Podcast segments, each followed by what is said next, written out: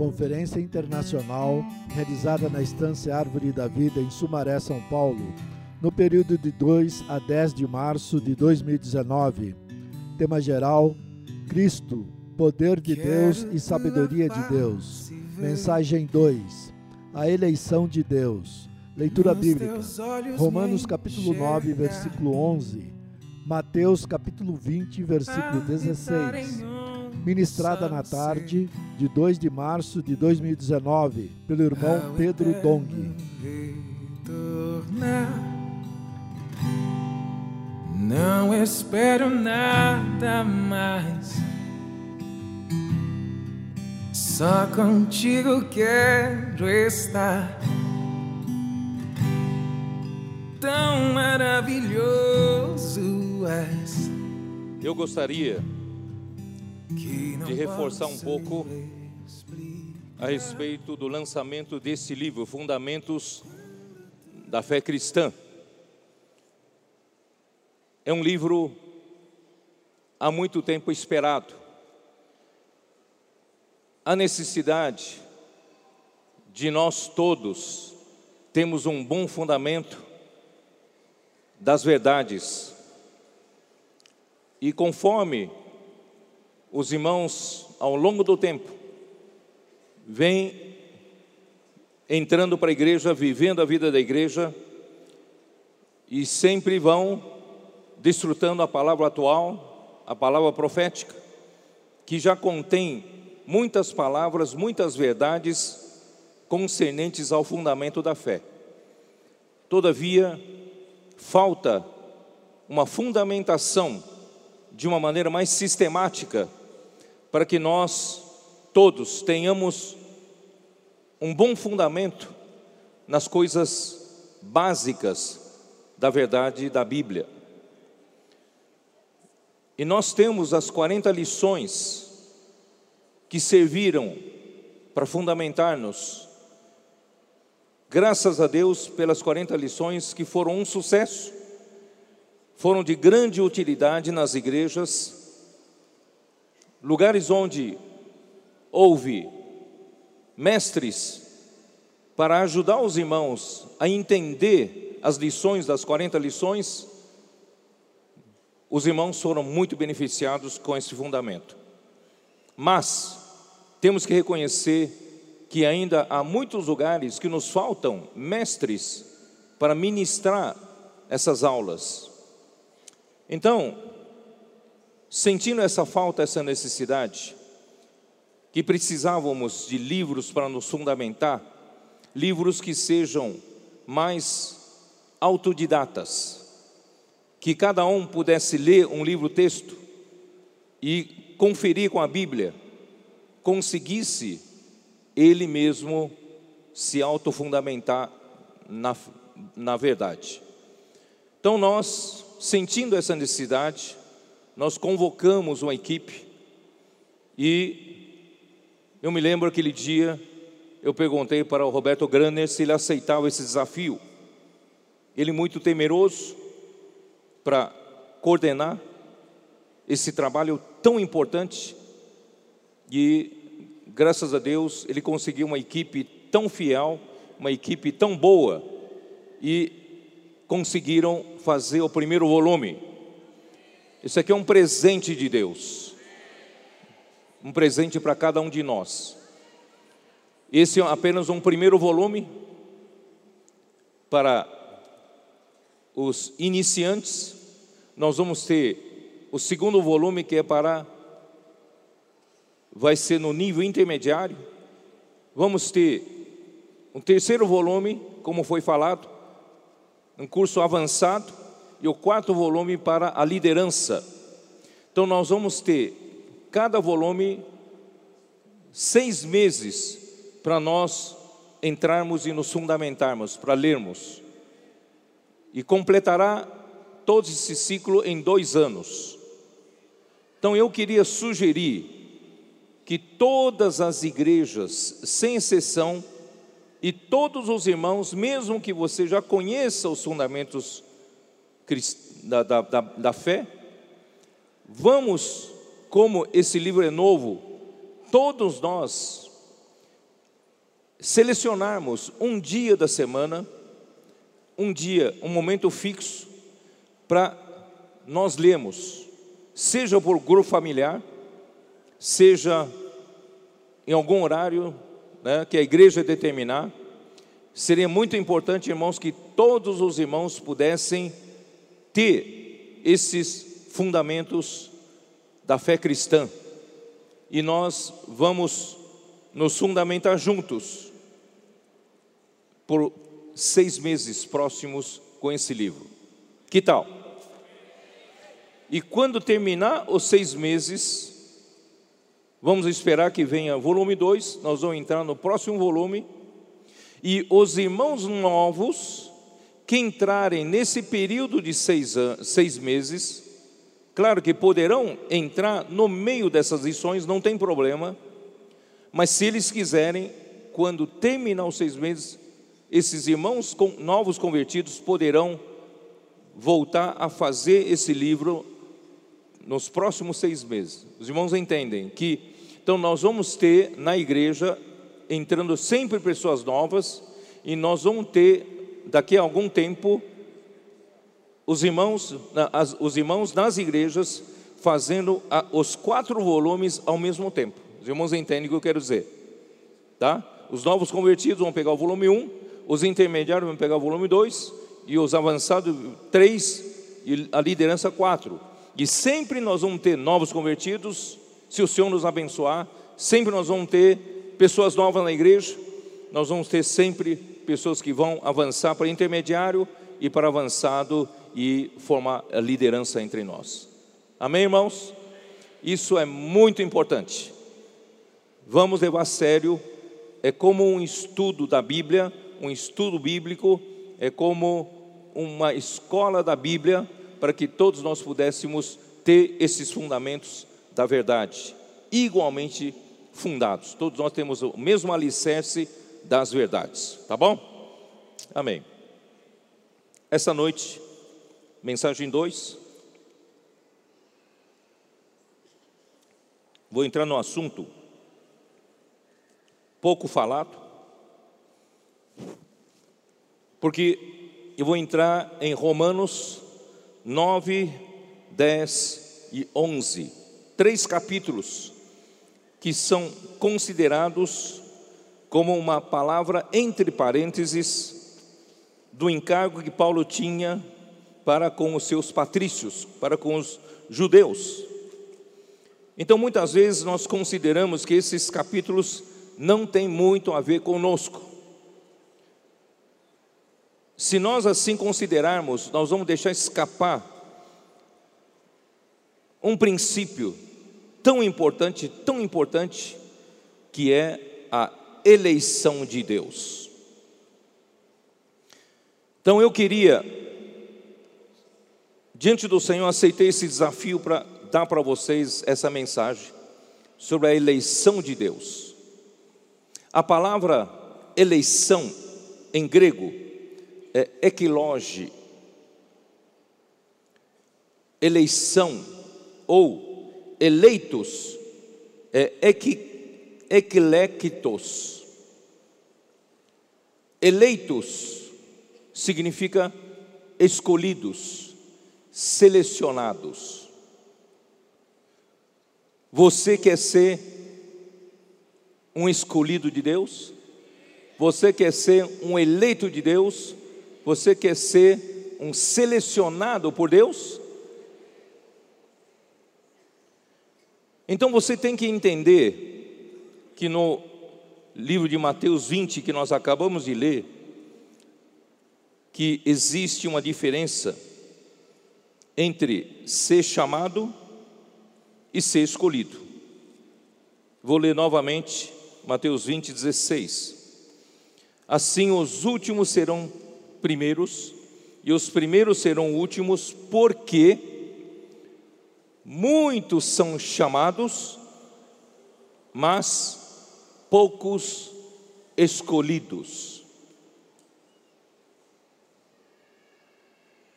Brasil é um país que tem muitos talentos de jogadores de futebol. Em qualquer rua você pode ver algumas crianças correndo atrás da bola e algumas delas com muito talento já, desde pequenininho. E Brasil tem bons jogadores de futebol. E muitos estão jogando nos clubes brasileiros. E os melhores estão sendo levados a peso de ouro para jogar na Europa principalmente.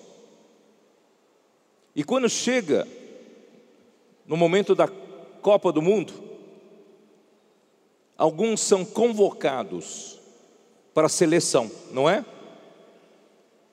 Nós temos muitos jogadores bons, muitos jogadores profissionais que estão jogando nos clubes, mas escolhidos são apenas 23. Muitos são chamados, mas poucos escolhidos. Muitos são chamados, todos nós que cremos em Jesus, todos nós que aceitamos a palavra do Evangelho, nós fomos chamados por Deus. Fomos chamados para quê? fomos chamados para salvação. Romanos 1,7, como diz, Romanos 1,7,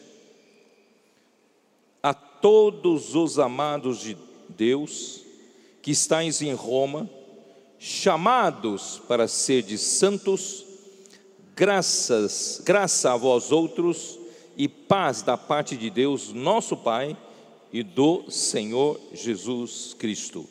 Nós fomos chamados para sermos santos, e para ser santo implica na salvação de Deus, não é? Se Deus não operasse com a sua salvação em nós, não seríamos santos. Nós somos chamados para sermos santos. 1 Coríntios 1, versículo 2.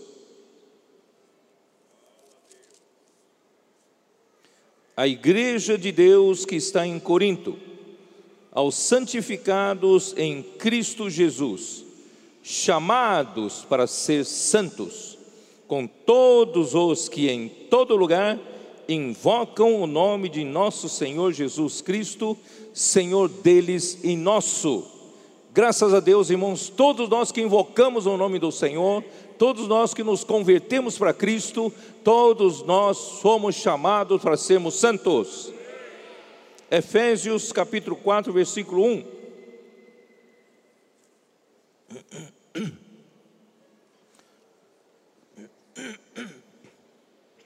Rogo-vos, pois, eu, o prisioneiro no Senhor, que andeis de modo digno da vocação ou do chamamento a que fostes chamados. Nós fomos chamados. E qual é a diferença entre ser chamado e ser escolhido? Ser chamado é para receber a salvação. É um direito de todo aquele que creu no Senhor Jesus, se converteu a Jesus, ele foi chamado para receber a salvação de Deus. Mas ser eleito, ser escolhido, ser selecionado, implica em receber o galardão. Vocês estão me entendendo? Então, muitos são chamados, todos os crentes foram chamados, mas poucos serão escolhidos para receber o galardão. Essa noite, eu quero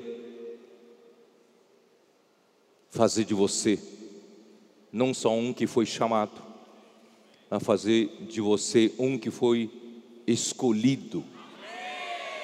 eleito, selecionado por Deus para receber o galardão. Então agora você vai ter que entender qual, como se processa a eleição de Deus. Então nós vamos ter que entrar em Romanos 9, 10 e 11, tá bom? Romanos 9.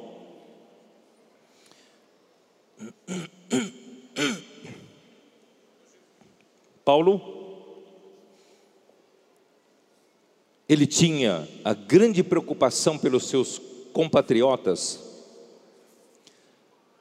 era que os seus patrícios cheguem à eleição. Ele não quer que os seus compatriotas que tiveram um lugar especial no coração de Deus. Deus deu a primazia de todas as coisas celestiais. Eles foram um povo escolhido de Deus no Antigo Testamento. A eles pertence a lei que foi dada a eles. Não é? Versículo 4: são israelitas, pertence-lhes a filiação. Irmãos, a ruiotecia, a, a filiação, pertence aos judeus. E também a glória, a glória que finalmente chegou até nós, foi primeiramente dada, destinada para eles.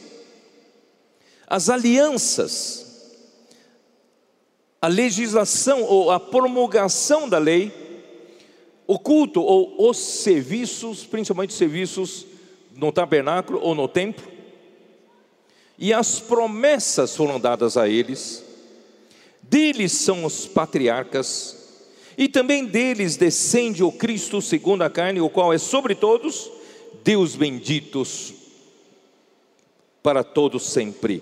Amém. Quer dizer, eles tiveram todo o privilégio de ganhar tudo isso da parte de Deus. Então, eles, israelitas, têm um lugar especial no coração de Deus. Então, Paulo sabia que eles eram zelosos por Deus. Mas, se eles não conhecerem os caminhos de Deus, eles vão perder a eleição. Chamamento eles já têm, mas a eleição eles vão perder. E Paulo se preocupava com isso. Versículo 6: E não pensemos que a palavra de Deus haja falhado, porque nem todos os de Israel são de fato israelitas, nem por serem descendentes de Abraão são todos seus filhos, mas em Isaque será chamada a tua descendência. Isto é, estes filhos de Deus não são propriamente os da carne, mas devem ser considerados como descendência os filhos da promessa. Porque a palavra da promessa é esta: por esse tempo virei e Sara terá um filho. E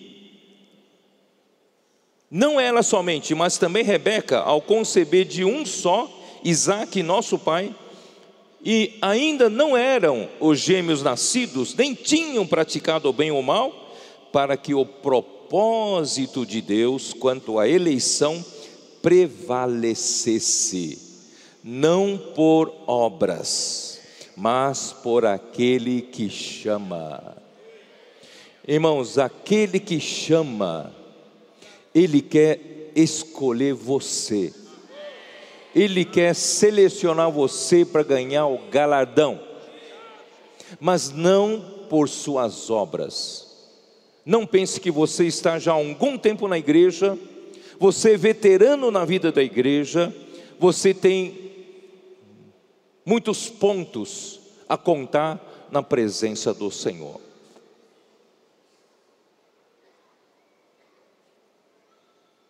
Recentemente, nós tivemos um caso do irmão líder lá na parte da Ásia, passou por uma crise e quase morreu. Quase morreu. Teve várias paradas cardíacas. Você sabe o que ele confidenciou a minha irmã e ao meu cunhado? Ele disse o seguinte: quando eu quando eu houve uma dessas paradas cardíacas, eu me vi no meio de um dilúvio de águas. E a minha vida passava na minha presença como esse dilúvio nas águas que passam. E eu vi Jesus crucificado. E quando eu olhava, estava no meio dessas águas que passavam, era a minha vida passando. E eu percebi que as minhas obras, o que eu fiz de bom, nada valia. única coisa que podia me salvar era Jesus. E eu gritei por socorro e agarrei na cruz de Cristo. E o Senhor me salvou e voltei a si. E o ano passado eu tive comunhão com outro irmão líder no continente norte-americano. Ele me disse o seguinte: a gente chegando mais perto da partida para o Senhor, a gente começa a perceber que muito zelo na obra do Senhor, muitas obras que nós fizemos, achamos que com essas obras um dia nós vamos mostrar para o Senhor, o Senhor vai dizer: não, então você está aprovado, você não precisa nem, precisa nem, nem ver. Eu fiz muita coisa na igreja, eu fiz muita coisa na obra, eu fui zeloso na obra do Senhor. Aí ele falou: Eu percebi, irmãos, que aquilo não valia nada. O Senhor quer ver a minha, o meu viver. Como está o meu viver? O quanto de elementos de Deus foram constituídos em mim no meu viver. Os irmãos entenderam? Não é por obras. Se nós fomos capazes de fazer alguma coisa para Deus, irmãos, é Deus quem fez. Não se gabe de suas obras, dos seus sucessos, do seu êxito. Isso te torna orgulhoso na igreja? Não, não por obras, mas por aquele que chama. Já fora dito a ela: o mais velho será servo do mais moço. Como está escrito: amei Jacó, porém me aborreci de Esaú. Ora, os dois não eram nascidos ainda. Deus havia já escolhido Jacó. Ele já havia dito que ele se aborreceu de Isaú e amou a Jacó. Pode um negócio desse? Antes de nascer os, os gêmeos, Deus já odiava a Isaú e amava a Jacó. Essa é a eleição de Deus. Deus pode fazer isso não? Pode. E ele faz. Versículo 14: Que diremos, pois? A injustiça na parte de Deus? De modo nenhum. Pois ele diz a Moisés: Terei misericórdia de quem me aprover ter misericórdia, e compadecer-me-ei de quem me aprover ter compaixão. Eu sou Deus, eu sou Criador, misericórdia é minha, compaixão é minha, eu dou a quem eu quero. Ele tem ou não tem esse direito? Esse é um lado da eleição de Deus. Por isso, irmãos, tenha um coração de temor a Deus. Não se gabe muito de você. Não ache que você é grande coisa você depende totalmente da misericórdia de Deus. Você depende totalmente da compaixão de Deus. Não pense que você hoje tem muito lugar na igreja, muitos te respeitam, irmãos, isso não vale nada. O que vale é a misericórdia de Deus, é a compaixão de Deus, a eleição de Deus. Assim, pois, não depende de quem quer ou de quem corre, mas de usar Deus a sua misericórdia. Por isso, irmãos, cada dia que passa, a gente depende da misericórdia do Senhor.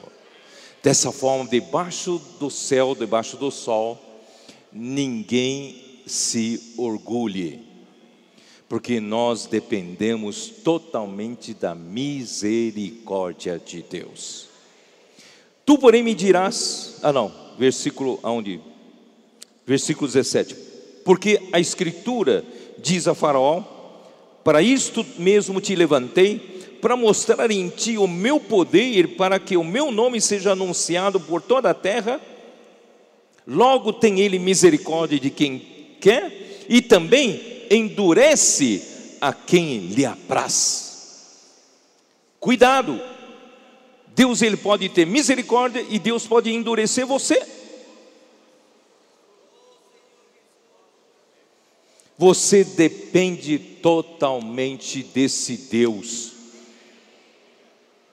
Irmão, por isso eu quero viver cada dia com temor diante do Senhor. Não é porque eu fiz muito bem ontem, fiz grandes realizações na obra do Senhor, irmãos, é que eu sou aceito, a misericórdia do Senhor porque Ele pode endurecer meu coração. Deus me livre. E eu não quero essa porção. Quero a misericórdia do Senhor. Tomara que eu viva todos os meus dias até o final da minha missão debaixo da misericórdia de Deus. Tu, porém, me dirás de que se queixa ele ainda, pois quem jamais resistiu à sua vontade? Quem és tu, homem? para discutires com Deus? Quem é você para discutir com Deus? Às vezes você fica bravo com Deus. Quem é você? Porventura, pode o objeto perguntar quem o fez? Por que me fizesse assim? Ou não tem o oleiro direito sobre a massa para do mesmo barro fazer um vaso para a honra e outro para desonra, ele tem ou não tem direito? Ele é o oleiro. Da mesma massa, ele pode fazer um vaso para honra e outro vaso para desonra. Que diremos, pois? Se Deus, querendo mostrar a sua ira e dar a conhecer o seu poder, suportou com muita longanimidade os vasos da ira preparados para a perdição.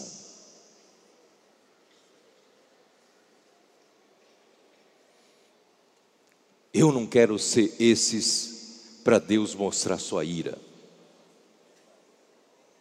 Eu não quero que Deus desse a conhecer o seu poder por meio da minha rebeldia. Não é? Você pode ver um pouco aqui no versículo 22, de que alguma coisa oculta em cima de tudo isso que eu falei. Eu falei que Deus, nós, na eleição de Deus, a gente depende totalmente da misericórdia de Deus, da compaixão de Deus, Ele tem misericórdia a quem Ele quiser. Antes mesmo de você existir, de você nascer, Deus ele já fez a sua eleição, ele tem a sua seleção. Você faz parte da sua seleção? Eu não sei. Parece não ter nada a ver com você. Você não pode fazer nada para reverter a situação se você não foi selecionado. Mas esse versículo aqui diz: Deus suportou com muita longanimidade os vasos de, de ira. Ora, aqui já nos dá uma indicação de que a eleição de Deus, antes mesmo de alguém existir, está relacionado com o tempo em que ele viveu na rebeldia. E Deus teve longanimidade e suportou a sua, não é isso? Suportou, aqui que está escrito, suportou com muita longanimidade os vasos de ira. Então, opa, tem alguma coisa aqui. Então não é só questão de Deus escolheu e acabou. Então vou procurar saber o que, que é, para eu conseguir chegar a ser um escolhido de Deus. Eu quero ser um eleito de Deus. Aí, irmãos, por isso que eu fiquei procurando. Ó Senhor, não é só torcendo que, que Deus, lá na, antes da fundação do mundo, tenha me escolhido para re, receber galardão. Tem alguma coisa aí que Deus vai ver em mim que eu vou ser escolhido ou não. Aí no versículo 24, 23, a fim de que também desse a conhecer as riquezas da sua glória em vasos de misericórdia que para a glória preparou de antemão. Irmão, você já ganhou um ponto. Você já foi chamado para Deus te dar a sua glória. Os quais somos nós, a quem também chamou, não só entre os judeus, mas também dentre os gentios. Não há diferença entre judeus e gentios, irmãos, o caminho para a seleção é, a mesmo, é o mesmo. Assim como também dizem Oséias: chamarei povo meu ao que não era meu povo, e amada a que não era amada. Irmãos, no, e no lugar em que se lhes disse: Vós não sois meu povo, ali mesmo serão chamados filhos do Deus vivo. Nós não éramos o povo de Deus. Nós estávamos longe de Deus, distantes das promessas de Deus. Mas de repente, irmãos, nós caímos nas graças do Senhor. Nós nos tornamos o povo de Deus. Não éramos amados, agora somos o que? Amada de Deus. Não éramos o povo de Deus, mas fomos chamados filhos do Deus vivo. E relativamente a Israel, ele clama, dele clama Isaías: ainda que o número dos filhos de Israel seja como areia do mar, os chamados são tantos e tantos que são como areia do mar, mas o remanescente é que será salvo. O remanescente foi eleito, foi escolhido. Por isso, irmãos, eu quero correr atrás dessa eleição. Você quer?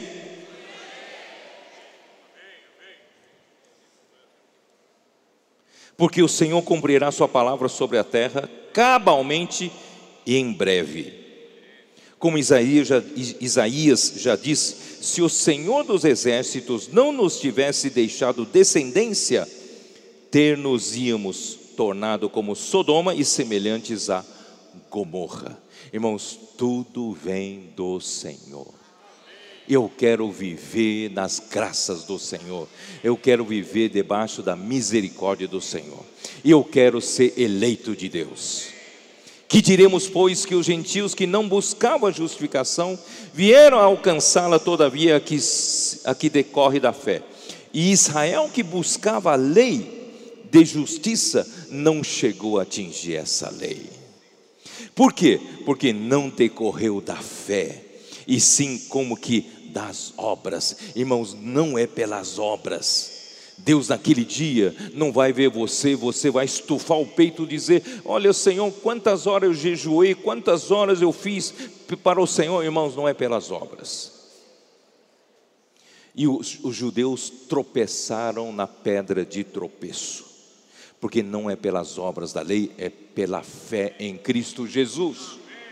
Como está escrito, eis que põe em Sião uma pedra de tropeço e rocha de escândalo, e aquele que nele crê não será confundido.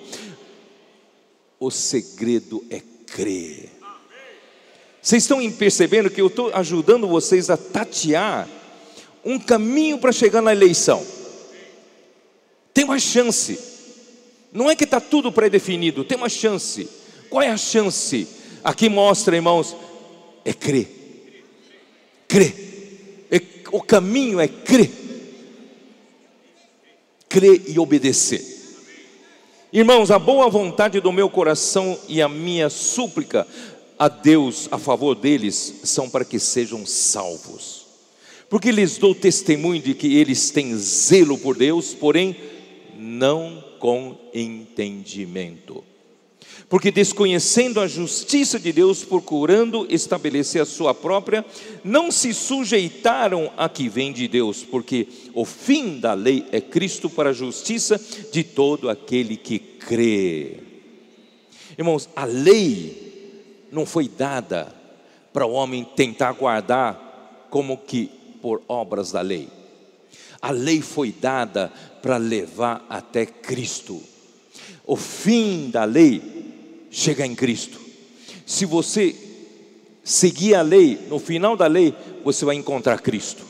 Cristo veio e você vai crer nele. Cristo não será uma pedra de tropeço para você. Se você confia na sua obra, confia na sua força própria, fazendo coisas boas para Deus e não esperar Cristo, que é poder de Deus e sabedoria de Deus, você vai se frustrar. Um dia você vai perguntar para Deus: Deus, eu fiz tudo direitinho, mas por que, que eu não fui eleito? Porque você não serviu com entendimento. Senhor Jesus.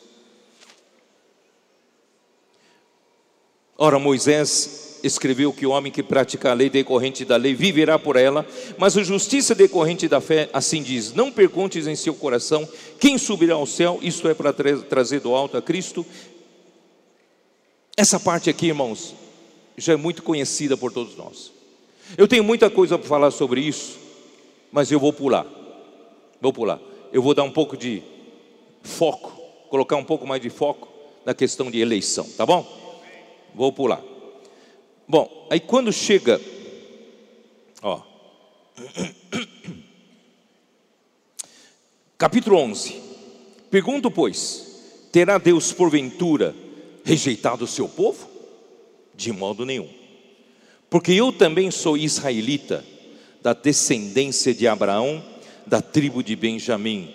Deus não rejeitou o seu povo, a quem de antemão conheceu. Eu estou ajudando vocês a descobrir umas pepitas. Aqui está uma grande pepita, uma grande pepita que vai mudar toda a história do conceito sobre a eleição de Deus. Tá? Vou explicar. Primeiro, em primeiro lugar, Deus não rejeitou, mesmo na era da igreja, Deus não rejeitou Israel. Deus não rejeitou o seu povo do Antigo Testamento. Porque Paulo, que fazia parte do povo judeu, ele se converteu. Ele que perseguia a igreja pelo zelo da lei, da tradição seus pais, um dia a luz chegou até ele. Ele se converteu e ele viveu toda a sua vida para servir esse Senhor e viver para pregar esse evangelho. Isso quer dizer o que, irmãos? Quer dizer que nós nunca devemos pressupor que uma pessoa a quem você prega evangelho, essa pessoa não foi eleito de Deus e não será chamado de Deus, e não adianta pregar evangelho para essa pessoa. Irmão, nós nunca devemos ter esse conceito. Mesmo aquela pessoa que parece seria a última pessoa a receber o evangelho, você vai se surpreender. Se você for fiel ao Espírito, pregar evangelho para aquela pessoa, você vai ver que o Senhor faz cada surpresa. Se os irmãos da Taiwan tivessem desistido de pregar para o irmão Dong, porque os seus irmãos eram mais fáceis. Irmão Dong era um homem de negócios, se os dois irmãos mais velhos eram mais homens de escritório, eles, a eles, os irmãos conseguiram convencer com a verdade do Evangelho, eles aceitaram o Senhor antes. Mas o irmão Dong era aquele que viajava para o Japão, viajava para Hong Kong, viajava a negócios, fumava uma lata de cigarro por dia. Ele já explicou por quê. Ele explicou para fazer negócio naquele tempo tinha que fazer isso. Com os negociantes da época, tomava uísque com eles para poder fazer um negócio. Mas segundo o irmão Dong, no seu conceito, ele nunca pecou no conceito dele. Então, quando os irmãos fizeram de tudo, seus dois irmãos fizeram de tudo para os irmãos pregarem para irmão Dong, irmão Dong disse: Vocês falaram que eu sou pecador, eu não tenho pecado. Vocês é que são pecadores. Eu não sou pecador, não. E voltou as costas e foi embora. Irmãos, irmão Dong parecia que menos teria chance de aceitar o Evangelho. Se os homens tivessem desistido dele, irmão, não teria, nós não teríamos os vídeos hoje aqui. Por isso, irmão, não desista de ninguém. Não desista de ninguém. A palavra de Deus é poderosa. Transformou aquela vida ainda que no começo ele não estivesse muito convicto. Ele foi batizado talvez sem muita convicção. E de repente, irmãos, ele se tornou uma pessoa tão útil na igreja. Por isso, irmãos, não pense que essa pessoa não foi chamada, essa pessoa não foi eleita por Deus, não julgue você, deixe Deus julgar. Da sua parte e da minha parte, irmãos, pregar evangelho. Insta, quer seja oportuno, quer não. Vamos arregaçar as mangas, vamos pregar evangelho para todas as pessoas se eu colocar na frente, sem discriminação, sem a gente separar as pessoas. Aquelas pessoas que você acha que mais estão propícias para receber o evangelho, talvez não sejam elas. Aquelas pessoas que você acha que são as menos propícias para receber o Evangelho, talvez sejam homens grandemente usados por Deus no futuro. Por isso, irmãos, Paulo tinha razão de ir até Jerusalém, de alguma forma, pregar o Evangelho para os judeus, para ver se salvava alguns. Esse era o coração de Paulo. E nós hoje, irmãos, e nós hoje, precisamos aproveitar o tempo, irmãos. Vamos pregar Evangelho. O Congresso Nacional ainda não fez leis que nos proibissem pregar evangelho. Não é? STF ainda não nos proibiu de pregar evangelho. Vamos pregar evangelho. A Bíblia para nós ainda é um livro aberto, temos liberdade de ler também, transmitir para os outros. Vamos aproveitar para fazê-lo. Bom, e ainda tenho que tenho um compromisso falar para você sobre a eleição. Aqui, irmão, apareceu uma luz. Capítulo 11, versículo 2. Vou ler de novo, não sei se você entendeu. Deixa eu ver, deixe-me ver se você descobriu é a pepita aqui. Deus não rejeitou o seu povo a quem de antemão conheceu. Eu vou só até aí. Descobriu a pepita? Não. Não descobriram. Vocês não descobriram. Aqui muda tudo. Muda tudo. Muda tudo. Até então, nosso conceito da eleição de Deus é que Deus é o oleiro, ele, da mesma massa, ele fez um vaso para desonra e fez outro vaso para honra. Deus escolheu a Jacó e se aborreceu de Isaú. E é, tudo depende de Deus exercer a sua misericórdia e a sua compaixão. Então parece que é só de um lado unilateral. E Deus tem direito de fazer isso. Os irmãos entendem o que eu quero dizer? Deus tem todo o direito de fazer isso. Tem ou não tem? Ele é o criador do universo, ele é Deus. Né? Que vive para todo sempre. Agora, ele é justo. Ele é justo. E como praticar justiça nessa questão da eleição? Escolher alguém antes da fundação do mundo, eleger alguém antes de nascer. Onde está a justiça aplicada na questão de eleição? Vocês estão me entendendo ou não? Então, a eleição de Deus tem base de direito justo, justa. Quando aqui apresenta um outro item, ele conheceu de antemão. Aí vem a nossa chance. Não está tudo perdido, não. Se você até hoje não faz parte da seleção, você pode fazer parte da seleção porque a sua vida ainda não terminou. Se a sua vida tivesse terminado agora, hoje, talvez se você não alcançou a eleição, já foi, já era. Mas, se você está vivo, ainda tem chance. Que chance? Que chance? É que a eleição de Deus corre paralelamente à sua presciência. 1 Pedro, é isso, né? Em 1 Pedro 1, 2.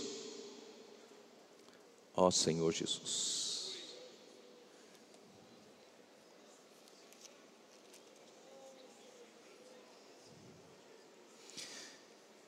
Capítulo 1, versículo 2 e primeira epístola de Pedro. Eleitos segundo a presciência de Deus Pai. A eleição de Deus é acompanhada de sua presciência. Graças a Deus. Acho que muitos nem descobriram porque eu estou dando graças a Deus.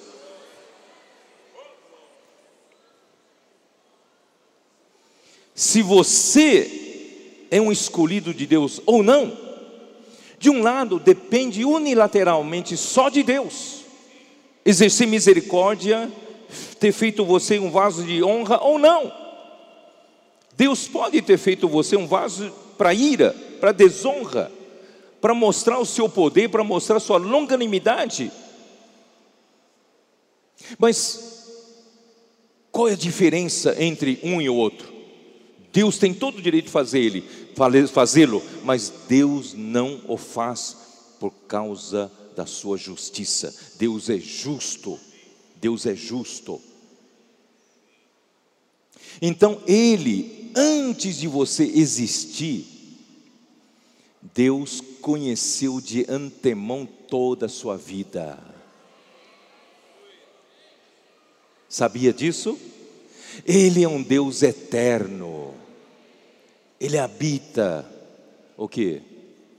Na luz inacessível. E nele não há sombra de mudança. Porque ele é como aquele que, no, na, na, na, na teoria do Einstein, é como que aquele que fosse a própria luz e viajasse à velocidade da luz, onde o tempo não passa, é eterno.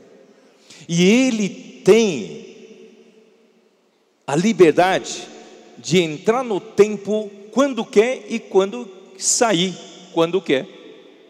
Não sei se os irmãos entendem. Ele é um Deus eterno, na eternidade. Nós estamos no tempo, vivendo no tempo. E mesmo antes de acontecer o tempo, Deus já podia visitar o tempo. Não sei se vocês sabem, entendem. Antes mesmo da fundação do mundo, aos olhos de Deus, o tempo do mundo, ele já conheceu todo. Antes mesmo de você viver o dia de amanhã, ele já sabe, já conheceu de antemão como será o dia de amanhã seu. Então, a escolha dele, a eleição dele ainda vai depender da sua atitude amanhã. Tá certo ou não? Então nós temos chances. Temos ou não temos chances?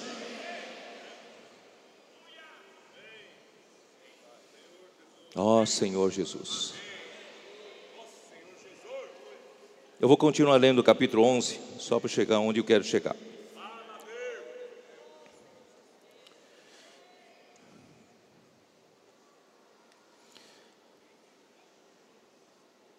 Versículo 3, 11 3. Senhor, mataram os teus profetas, arrasaram os teus altares, só eu fiquei e procuram, procura, procuram tirar minha vida. Que lhe disse, porém, a resposta divina: Reservei para mim sete mil homens que não dobraram os joelhos diante de Baal. Quando você pensa em que ninguém mais vai ser salvo dentre o povo de Israel, todos eles foram para um caminho errado, né, tentando guardar a lei para chegar a alcançar a salvação. Irmãos, quando você menos pensa, o Senhor reservou um remanescente.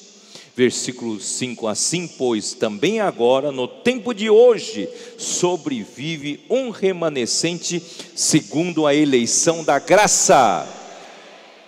Mesmo na igreja, irmão, já tem vários judeus convertidos e vivendo a vida da igreja. Eles fazem parte desses que não dobraram o joelho a Baal. Por isso, irmãos, vamos pregar evangelho com coragem. Se é pela graça, já não é pelas obras, do contrário, a graça já não é graça. Que diremos, pois, o que Israel busca, isso não conseguiu, mas a eleição os, o alcançou, e os mais foram endurecidos. Vão tomara que a eleição alcance alguns judeus, e a eleição alcance você e a mim. Eu quero ser alcançado pela eleição.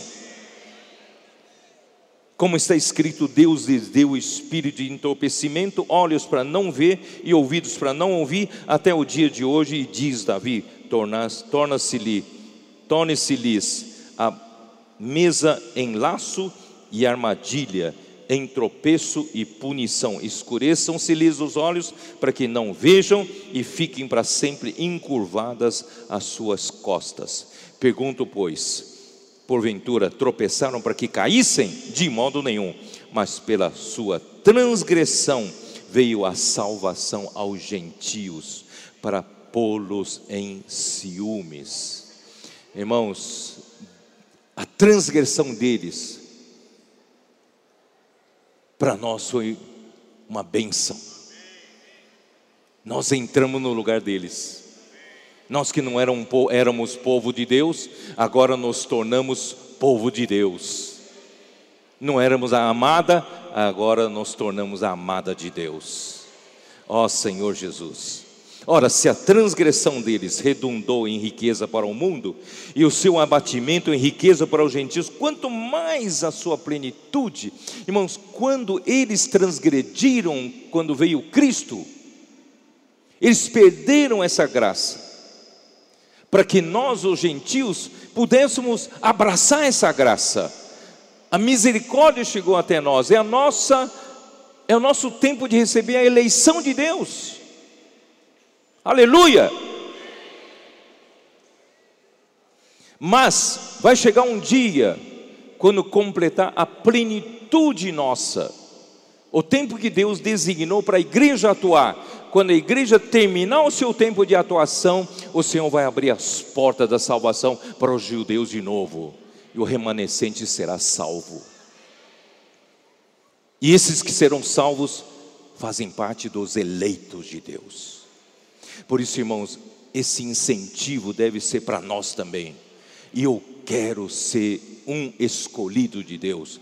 Eu quero fazer parte da seleção de Deus. Então, versículo 13: Dirijo-me a vós outros que sois gentios, visto pois que eu sou apóstolo dos gentios, glorifico o meu ministério, para ver se de algum modo posso incitar a emolução os do meu povo e salvar alguns deles. O encargo dele é salvar alguns. Que esse ardor, esse fogo, irmãos, de salvar as pessoas, esteja queimando no coração nosso.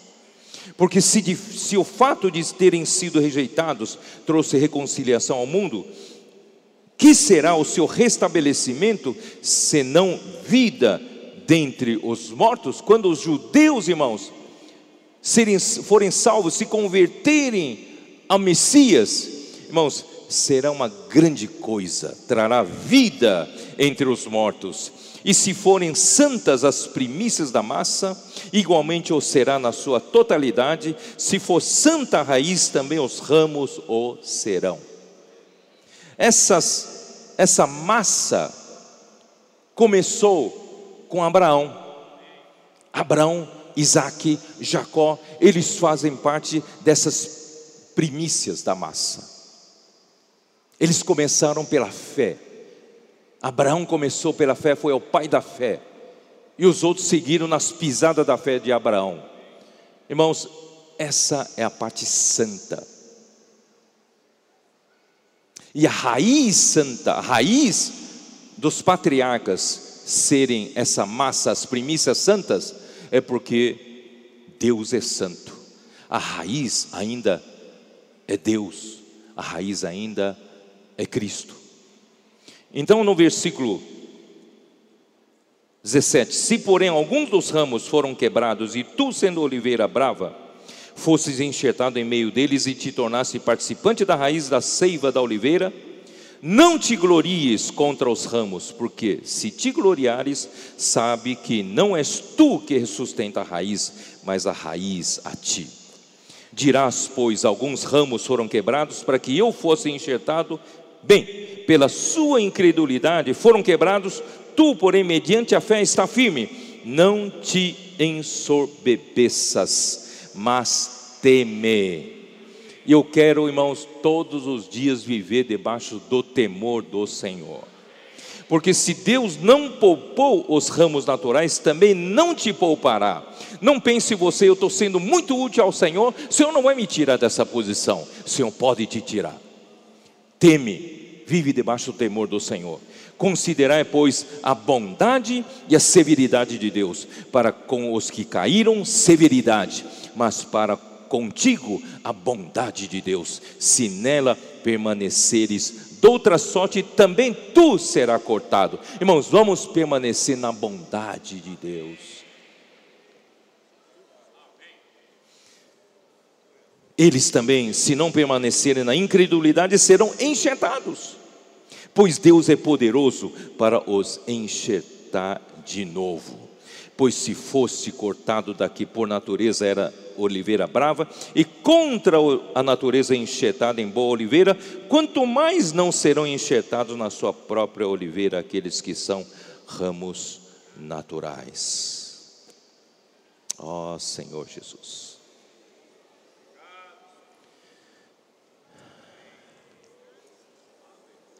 quando chega no versículo 33, eu queria ler todo esse versículo, mas irmão, não posso ler, não tenho tempo.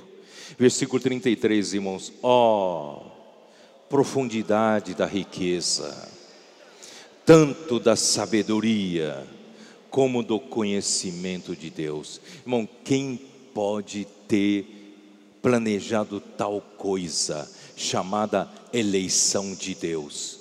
Só mesmo Deus. Ó, oh, profundidade da riqueza, tanto da sabedoria como do conhecimento de Deus. Quão insondáveis são os seus juízos.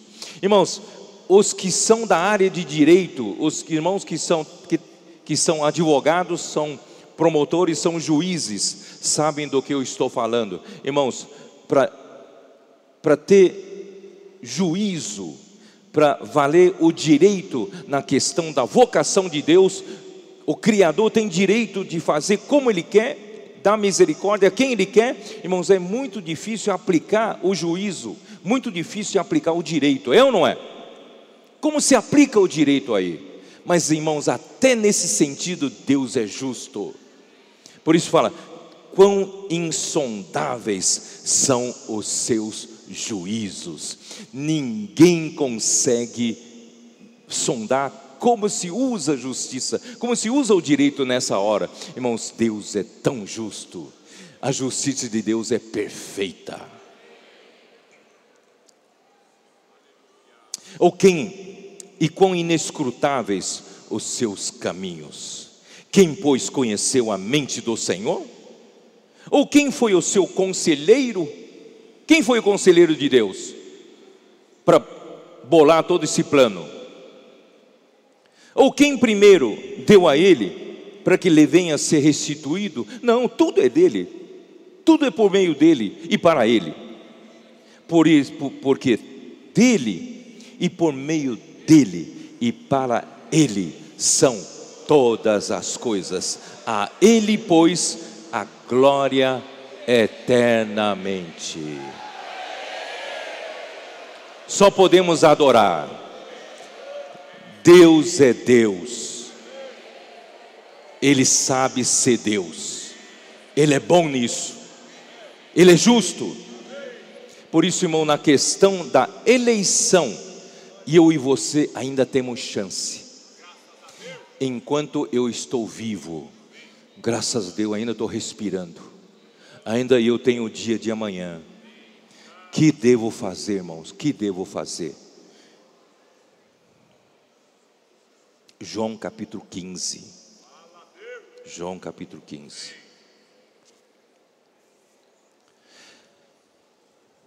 Você sabe que Deus chamou a todos nós, todos os crentes, para receber a salvação através do Evangelho de Deus que Ele nos anunciou. Deus tem um plano de salvação maravilhoso para nós todos. E dentre todos os que foram chamados, Deus, Ele quer escolher alguns para receber o galardão. E qual é a condição para receber o galardão?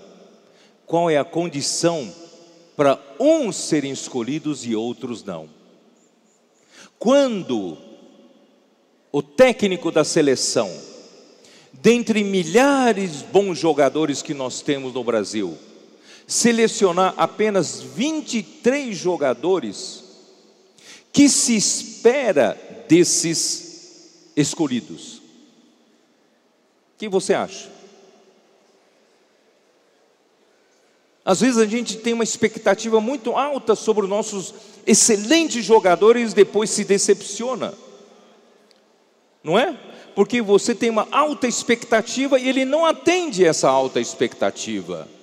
Então, qual é a expectativa quando você seleciona alguém dentre tantas outras pessoas? Qual a sua expectativa? Qual a sua expectativa? Você espera a produção. Se o Neymar não produzir, ele não vale a escolha. É ou não é? Se ele foi escolhido, porque espera-se dele uma alta produção, é ou não é? Baseado em que Deus escolhe você? O que, que Ele espera de você? O que espera de você? Qual a diferença entre chamar um e escolher você? É que Ele espera de você o selecionado que produza para Ele, que dê fruto para Ele. Vocês estão entendendo? Essa noite, irmãos, a mensagem é para terminar nessa direção. Se você quer ser um eleito de Deus, você quer ser escolhido de Deus, então Deus tem uma alta expectativa sobre todos a quem escolheu. Expectativa de quê? Expectativa de que seja produtivo no que Ele quer fazer aqui na terra no seu plano, na sua economia, no seu propósito aqui na terra. Deus espera contar com você. Então, aqui no capítulo 15, versículo 16: Não fostes vós que me escolhestes a mim, vocês não me selecionaram, eu é que selecionei vocês. Não fostes vós que me escolhestes a mim, pelo contrário, eu vos escolhi a vós outros e vos designei para que vades e deis fruto e o vosso fruto permaneça a fim de que tudo quanto pedides ao Pai em meu nome, Ele vô-lo conceda. Irmãos, Deus nos escolheu para que vamos e demos muito fruto. E não fruto que não permaneça. Deus deseja que produzamos fruto que permaneça, que cuidemos do fruto que apacentemos, pastoreamos, não é? Irmãos, essa é a escolha de Deus. Então, dessa reunião, irmãos, tem que sair pessoas que querem muito serem frutíferas para Deus. Eu quero dar fruto para o Senhor. Eu não quero frustrar as expectativas de Deus. Eu quero ser útil na obra do Senhor. Nós estamos no final da era. As coisas estão caminhando muito rapidamente para o fim. Não é? Muito rapidamente para o fim. E a evolução da tecnologia, está assustadora. Hoje, eu estava pensando há um bom tempo atrás, quando eu precisava conversar, por exemplo, com o Iudeu, por algum assunto, eu precisava chegar no escritório, pegar um telefone fixo, telefonar e esperar que ele esteja do outro lado da linha. Pode não estar, Aí tal, aí eu tratava um assunto com ele e nós resolvíamos isso. Resolvemos um assunto, um assunto. Irmãos, hoje, com isso aqui, eu resolvo talvez, irmãos, 100 assuntos por dia. Os irmãos me ligam, me escrevem, o que eu faço com isso, com o que a gente faz com isso, a gente responde, resolve na hora. No meu tempo de namoro com a Sueli, irmãos, foi um negócio, usar telefone era um negócio, eu não consegui me comunicar com ela, marquei um encontro com ela e chovia, chovia, chovia, tá, inundou tudo, eu não sabia como avisar ela que eu não estava conseguindo atravessar o rio. Era assim a comunicação naquela época. Tive que arregaçar as calças e, e me molhar todo para dizer para ela que eu estou aqui.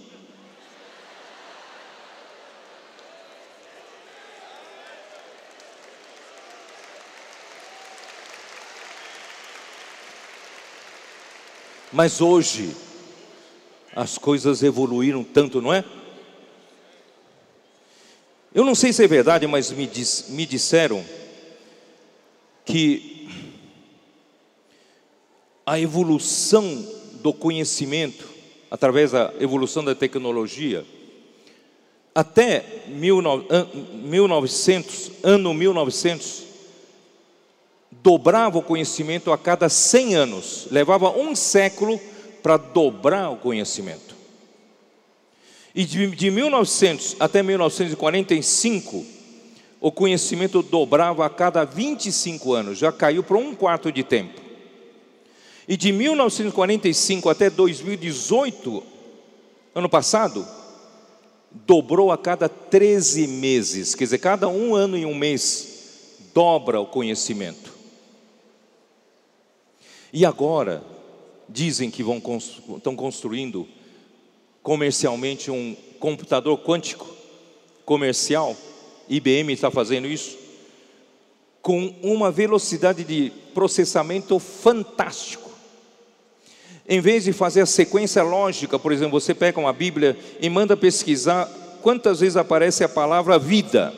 Então eles vão, o computador vai pegar na sequência lógica, página 1, claro que não fisicamente Página 1, página 2, página 3, mas trabalha muito rapidamente. Mas mesmo assim leva um tempo, não leva? E o computador quântico, ele analisa todas as páginas da Bíblia ao mesmo tempo. Tchum! Em fração de segundo tem a informação. Irmãos, o mundo está caminhando para isso. A cada 12 horas vai dobrar o conhecimento no mundo. Cada 12 horas. Em um dia, um dia dobrou duas vezes. Mas nós vamos chegar num absurdo de tecnologia, conhecimento. Não estamos longe, irmão, de surgir robôs, surgir robôs substituindo o homem. Inteligência artificial, não estamos longe, não. Irmãos, esse mundo não pode perdurar mais, não pode passar muito mais tempo com isso. Está na hora, irmãos, do final dos tempos. E você e eu vamos ficar parados? Preocupado em ganhar dinheiro, você? Preocupado em levar sua, né, você provisionar um futuro né, maravilhoso para seus filhos, seus netos? Esquecer a igreja, esquecer a obra do Senhor? Irmãos, está na hora da gente voltar o nosso coração para o que Deus quer fazer aqui na terra e tomara que a gente seja útil e produza fruto para Ele e sejamos esses os escolhidos. Porque senão, irmãos, o final dos tempos está próximo e vai fechar a porta, as portas dessa era, você não terá mais chance de ser escolhido de Deus, de ser eleito de Deus, porque você não foi útil, não produziu fruto para o Senhor.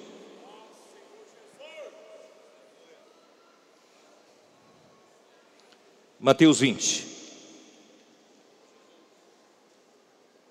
Mateus 20.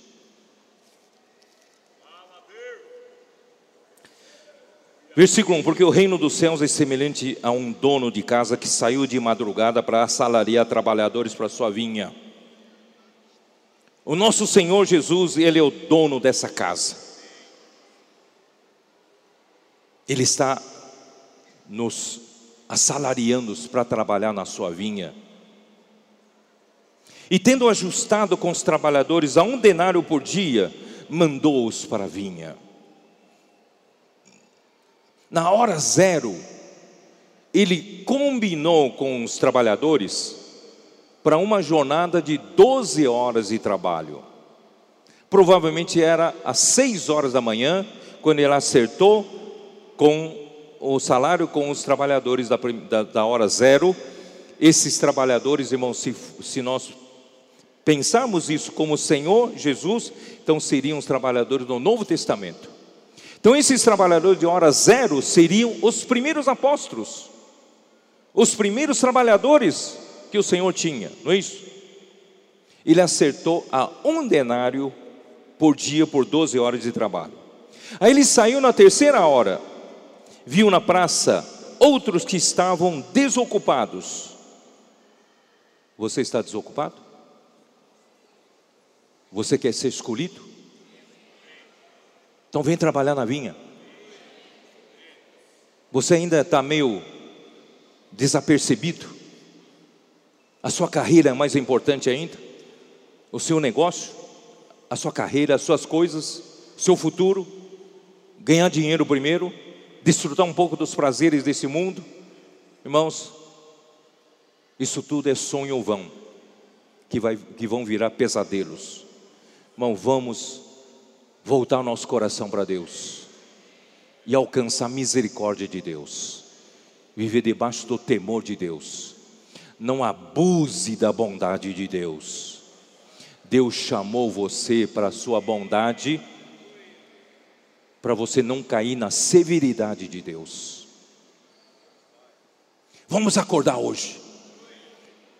Tomara, irmãos, que todos os não sei quantos, seis mil pessoas que estão aqui, estão aqui na instância, sejam todos os trabalhadores desocupados que entraram para trabalhar na vinha. E cada um de nós, irmãos, produzindo fruto para o Senhor. Essa terceira hora seria nove horas da manhã. Provavelmente sejam já os, não sei, talvez os trabalhadores já no século quarto, quinto, não sei. Aí quando chegou, chegou na hora sexta e hora nona, hora sexta seria meio-dia e hora nona já são três horas da tarde. Já, irmão, já vindo para metade do dia para frente. Provavelmente, irmão, já são os que precederam a nós nos séculos passados.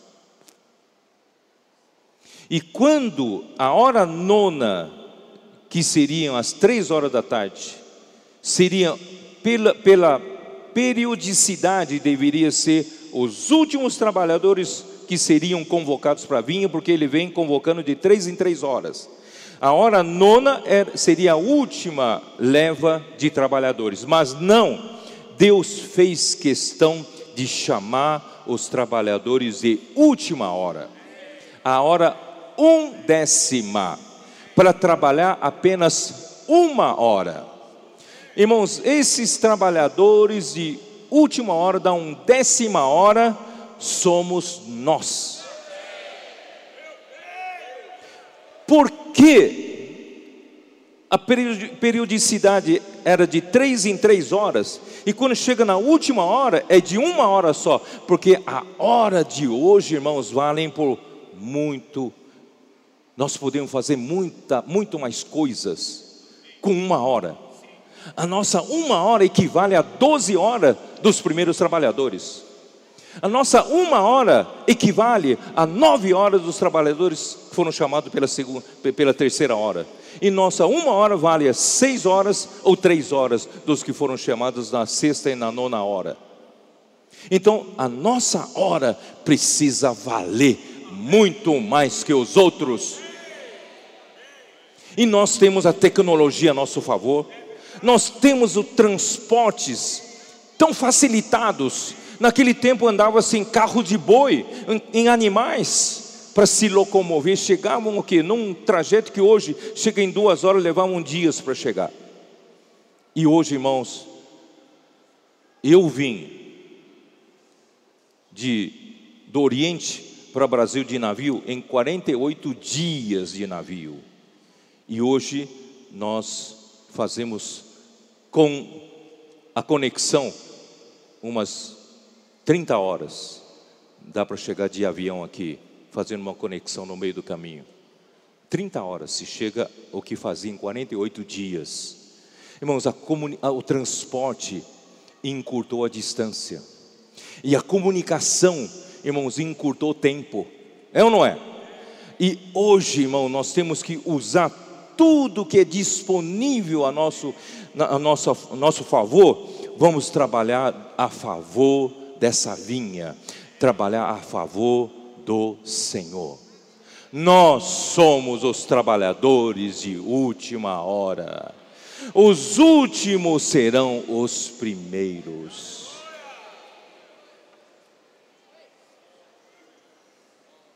Os primeiros não tinham expolivro. Nós temos o expolivro. E foi revitalizado. Os primeiros não tinham a Bíblia. Nós temos a Bíblia. E ainda a Bíblia digital, Bíblia no computador, no celular. Os primeiros não tinham alimento diário. Nós temos uma palavra fresca, profética, direcionando nossa vida, nos dando alimento, não é isso? E nós temos o que? Os irmãos trabalharam nisso aqui, o fundamento da fé cristã. Nós temos tantas ferramentas. Nós temos o jornal Árvore da Vida, como instrumento maravilhoso de alimentar todas as pessoas e de pregação do Evangelho. Nós temos o Bucafé, um lugar que é para povo de Deus conhecer o Evangelho do Reino. Nós temos os comportores para trabalhar na comportagem dinâmica e também na maneira tradicional para alcançar com a palavra escrita muitas e muitas pessoas, alcançar muitos Paulos da vida, muitos irmãos Dong da vida. E nós temos os SEAPs, que aperfeiçoam nos aperfeiçoam para a pregação do Evangelho, para nos fazer bons comportores, bons irmãos que servem o Evangelho. Irmão, nós temos tantas coisas e o Senhor está revolucionando. Nós temos a estância árvore da vida. Quantos grupos muito mais fortes do que nós, irmãos, não têm um lugar desse? E as pessoas olham para nós, quem vocês são? Vocês não constam entre os maiores, nem os mais poderosos financeiramente, mas você tem coisa que nós não temos? Como pode? Porque Deus nos deu tudo isso. E agora, irmãos, eu vou dizer mais uma coisa: nós temos esse exército. Nós somos um, temos a unanimidade, somos de uma só alma nós não criticamos um ao outro, nós apoiamos um ao outro, oramos uns pelos outros, nós somos de fato um corpo. É onde eu quero chegar, estou preparando para a mensagem de amanhã. Nós estamos aprendendo a viver a vida do corpo. Irmãos, o Senhor vai nos fazer frutificar muito. Vai ou não vai? Eu vou parar. Irmãos, você quer ser escolhido de Deus? Ser escolhido significa ser, pertencer à seleção de Deus. Você quer ser da seleção de Deus? Então você tem que fazer jus a isso. Como fazer jus a isso, irmãos? É para produzir fruto. Como você vai produzir fruto? É permanecendo na videira. Um ramo não pode produzir fruto de si mesmo, mas ele vai produzir fruto se permanecer na videira e as palavras do Senhor permanecerem nele. Esse dá muito fruto, irmãos. Esse fruto que permanece será o nosso fruto para apresentar para o Senhor, irmãos, naquele dia para receber o galardão. Hoje, com lágrimas semeamos, com lágrimas trabalhamos essa última hora na vinha, irmãos, com alegria ceifaremos. Nós vamos nos alegrar quando o Senhor voltar nós vamos ser herdeiros de Deus e co-herdeiros com Cristo, reinar com o Senhor durante mil anos e participar da maior festa do casamento das bodas de Cristo, que durará mil anos. Nós estaremos com as vestes de justiça prontas. Eu não tive tempo de falar dessa, dessa parábola de Mateus 22, irmãos, nós estamos bordando a nossa veste essa veste subjetiva, enquanto nós vivemos para Deus, permanecendo em Senhor, sendo úteis para Deus, a nosso, o nosso viver está mudando. Não é só obra, não obra, obra. O nosso viver está mudando. Se eu aqui falo muito, prego muito para vocês, e não muda o meu relacionamento, relacionamento com a minha mulher, alguma coisa está errada. Irmão, nós temos que viver a realidade de tudo aquilo que nós pregamos. A obra que realizamos é pelo viver que nós temos em Cristo, não é? Irmãos, não deixe o seu casamento virar um caos enquanto você fala palavras bonitas. Vamos viver aquilo que nós pregamos, viver a realidade da vida da igreja, a viver a realidade da vida do corpo, e nós vamos viver para produzir fruto para o Senhor. Deus abençoe vocês, sejam vocês todos os eleitos de Deus, escolhidos para o galardão de Deus. Jesus é o Senhor.